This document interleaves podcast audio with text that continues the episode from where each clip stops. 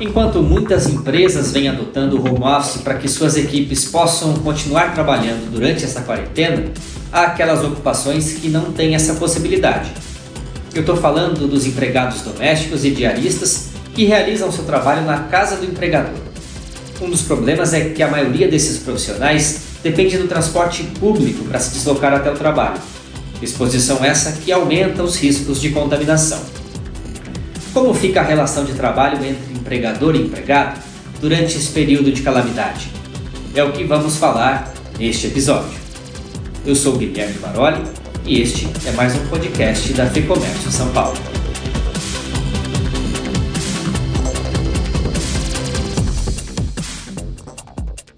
Para explicar como proceder com esses profissionais, eu converso por telefone com o assessor técnico da FEComércio São Paulo, Reinaldo Mendes. Reinaldo, obrigado pela sua participação. Eu que agradeço. É, bom dia a todos. Para falar sobre esse tema, primeiro a gente precisa lembrar que empregados domésticos englobam diversas ocupações: mordomo, motorista, governanta, babá, jardineiro, copeiro, tem o arrumador, o cuidador de idoso, a cuidadora em saúde, o caseiro e muitos outros. Diarista não entra nessa categoria, mas as orientações serão as mesmas. Qual a recomendação, Reinaldo? A gente pode abordar aí algumas opções que os empregadores podem recorrer, já que a medida provisória 927, editada recentemente, prevê alterações em relação a férias, banco de horas e jornada de trabalho. Vamos começar pelo banco de horas? Bom, muito bem. É, o, o, banco de horas, assim, a gente sabe que essa situação é totalmente excepcional, Uh, mas o, o, doméstico, assim como os demais empregados, ele está sujeito ao controle de jornada de trabalho. E diante dessa uh, nova sistemática trazida pela, pelo coronavírus, uh, evidentemente que o, os empregadores, como os seus trabalhadores, têm que utilizar diversos instrumentos para poder eh, se autocompor, né? e dentro ainda dessa questão do, da jornada de trabalho, Uh, evidentemente, quando o empregado ele, ele extrapolar a sua jornada, uh, que é a finalidade exatamente do banco de horas, uh, ele pode, eh, essas horas, ao invés, ao invés de, de serem eh, pagas como hora extra, elas são eh, colocadas no banco de horas para uma compensação futura. E esse banco de horas, ele vale tanto como se fosse para as horas positivas como horas negativas. Ah, então, por exemplo, se o empregado ele se atrasa em razão do transporte público, ah, ou, ou, o metrô não funcionando, ou não funcionando, sobre essa situação de diminuição ah, do transporte causado por alguns decretos, por algumas atitudes, é, ele pode, mais à frente, dentro do banco de horas, utilizar esse mecanismo em acordo com o empregador para uma eventual compensação. E essa compensação, ah, como diz a medida provisória 927, ela pode ser feita dentro de um prazo de até 18 meses, ah, o que, de certa forma, supera a própria CLT e algumas normas coletivas. E essa é uma medida muito importante que pode ser tratada tanto com o empregador doméstico como seu empregado doméstico. E as horas extras? Como é que é tratada nesse sentido? Uh, com relação às horas extras, uh, o, o, empregado, evidentemente, ele pode ser é, colocado para trabalhar em um período uh, a mais, ah, em razão dessa sazonalidade, ele pode ter, cuidado mais com, com, com o seu patrão, ah, até pela necessidade, pela, pela, pela, atividade que ele desenvolve, e essa hora extra, ah, assim como foi colocado, ela pode é, ser trabalhada ah, para futuramente ser colocada dentro do banco de horas e compensada. Tá? Assim, hoje, o a hora extra do doméstico, assim como do, do trabalhador é, comum, é, é de 50%. Tá? Ele tem remuneração de hora extra de 50%. E se ele extrapolar ao limite, que é um limite também de duas horas por dia, uh, ele vai pagar a hora extra. Caso não exista um acordo de compensação ou um banco de horas estipulado com o empregador. O ideal é que, nesse momento, a, as partes sentem e façam um acordo de compensação com o banco de horas. É o melhor mecanismo porque a gente não sabe se o empregado ele vai ser é, obrigado a trabalhar a mais ou a menos. Se mais à frente ele tiver um banco de horas é, positivo, ele pode é, combinar com o empregador a forma que ele ser é, é feita essa compensação. Ou o empregador vai pagar pelas horas extras a mais, ou vai colocar o empregado em descanso. que seria uma medida mais adequada para o momento, até sabendo os aspectos, impactos econômicos que nós teremos mais à frente ah, em decorrência do coronavírus. A licença remunerada também é uma opção? Sim, a licença remunerada ela também é um instrumento é, excelente para, para essa situação, uh, no qual o empregado, ele, o empregador doméstico, ele pode conversar com o seu empregado uh, e algumas peculiaridades. Eu vou citar um exemplo, o, vamos supor que o, o, empregador doméstico ele, ele seja uh, atestado como positivo. É, necessariamente, esse empregado, é, empregador sendo atestado como positivo, o seu funcionário ele vai ter que ser colocado, é, vai ter que ser afastado do, do emprego porque se torna incompatível essa relação, porque o empregado ele tem que ficar, ele tem que preservar a sua saúde até para não contaminar demais pessoas seu, na sua ida e volta ao trabalho. E aí, nessa situação, como o empregador ele fica em isolamento obrigatório, ele tem que ser afastado do convívio social pelo tempo que for determinado, normalmente 14 dias, o empregado, ele, de certa forma, fica sem o que fazer até, até a sua preservação da sua, da sua saúde. Um exemplo bem prático é o motorista. Como o motorista vai conviver dentro do mesmo veículo com a pessoa que está contaminada. Então, nesse caso, o, o, o empregado ele é colocado em licença remunerada. E essa licença remunerada, esse afastamento, de acordo com a, com a lei, uma lei recente, ele é considerado como uma ausência justificada do trabalho, ou seja, o empregador mais à frente não poderá descontar esse período. É uma licença remunerada com afastamento reconhecido pelo tempo necessário por lei. E jornadas de trabalho, né? Qual seria a orientação, já que a recomendação é que se fique em casa? Com relação à, à jornada de trabalho, o que tem o que tem se recomendado uh, é que seja utilizada em momentos de menos trânsito. Assim, quando o, o, o transporte público não tem aquele número excessivo de pessoas. E nessa situação, o, o empregado ou o empregador pode ajustar o melhor horário para entrada e saída. Vamos supor, se ele entra 7 horas da manhã, ele passaria a entrar às 10 da manhã, quando é um período que o transporte público já, de certa forma, já é um pouco mais, é, tem o seu, o, o seu fluxo diminuído de pessoas. E aí ele pode é, é, transacionar, respeitando a jornada de 8 horas diária e 44 horas semanais, ele pode muito bem ajustar para o empregado um outro momento para aquele trabalho ser realizado e para que as atividades domésticas não deixem de ser feitas. É tudo por meio de um termo, um acordo que pode ser ajustado entre as partes. Uh, e essa é a melhor a saída, seria realmente uh, uma transição temporária do horário de entrada e saída até que as coisas sejam normalizadas. E Reinaldo, os trabalhadores que contribuem com o INSS, eles podem pedir auxílio doença caso tenham sido diagnosticados com o Covid-19? É, nessa situação é importante uma, uma diferença, ela, ela, merece ser feita, porque a gente tem que é, distinguir o que é o empregado doméstico e o que é o diarista. Tá? São, são figuras é, distintas com direitos distintos. O, o doméstico, ele por ser empregado, é, necessariamente ele deve estar inscrito no INSS. E com base é, nessa situação, uma vez sendo atestado como positivo para o Covid-19, ele é afastado por auxílio doença. E aí, pelo tempo necessário, fixado pelo médico é, da, do INSS, da autarquia previdenciária.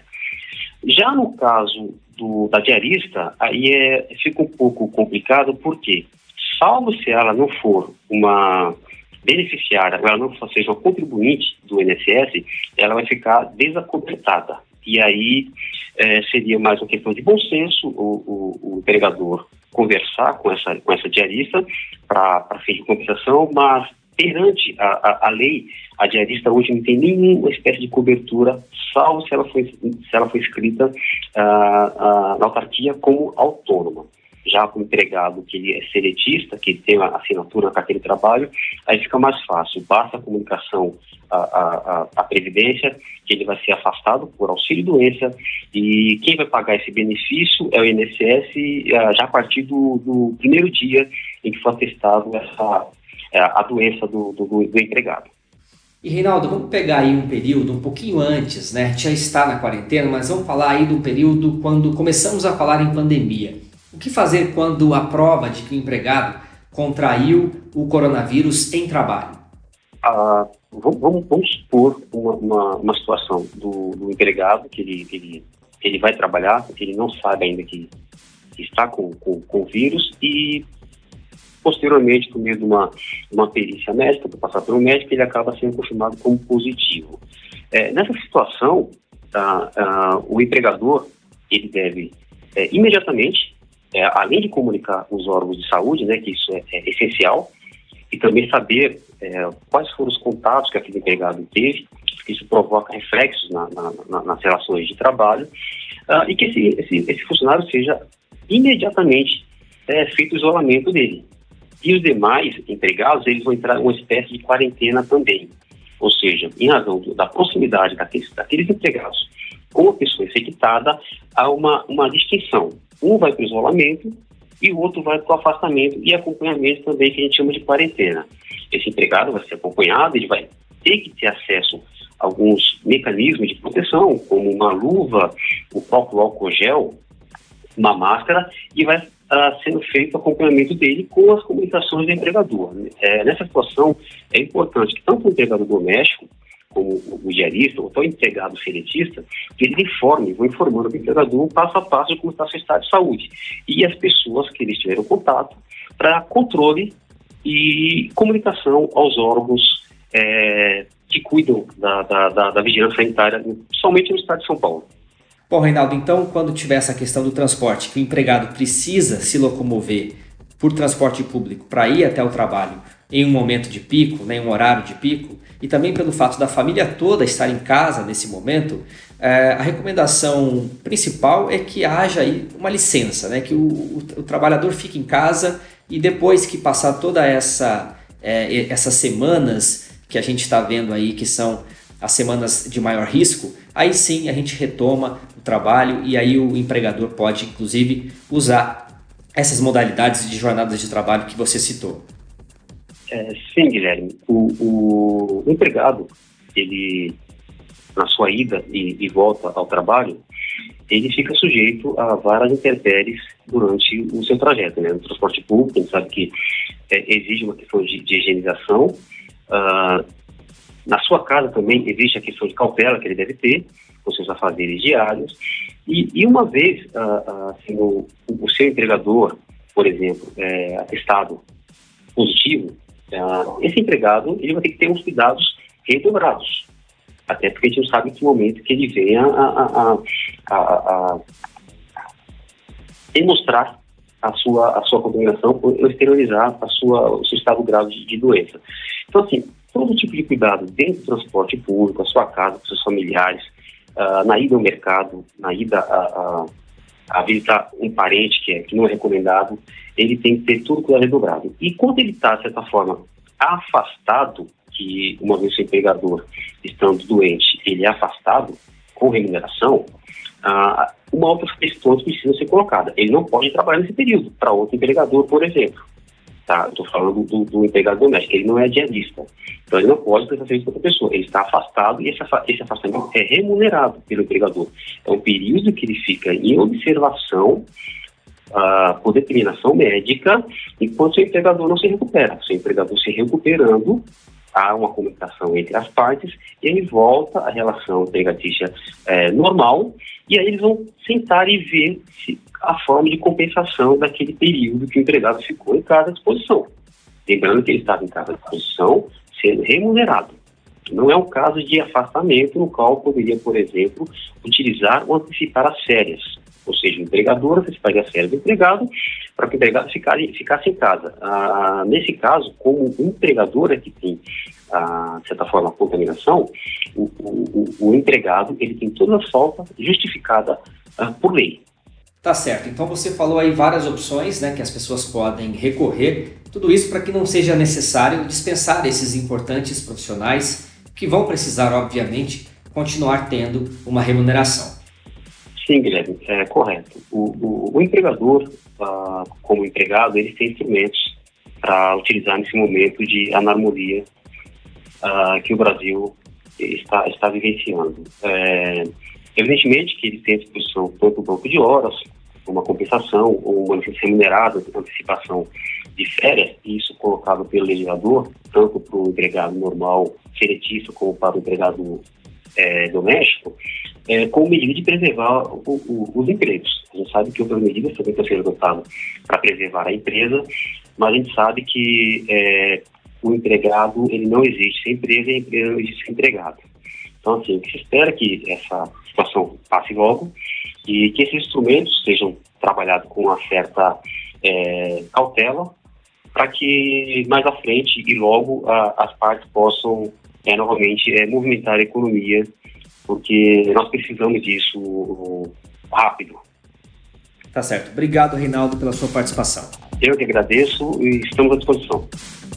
Antes de encerrar, uma informação importante. Atenção, empregador doméstico. A MP 927 também autoriza o adiamento por três meses do recolhimento dos 8% do salário para o FGTS nos meses de março, abril e maio. O pagamento volta, portanto, a ser feito apenas no mês de junho. Para mais informações, acesse o nosso portal fecomércio.com.br. Conheça também o lab.fecomércio.com.br, um espaço exclusivo para os nossos associados. Se cadastre gratuitamente para ter acesso a diversos materiais sobre gestão empresarial e questões trabalhistas. Os links estão aqui, na descrição deste podcast. Obrigado pela companhia e em breve nós voltamos com mais uma entrevista para você.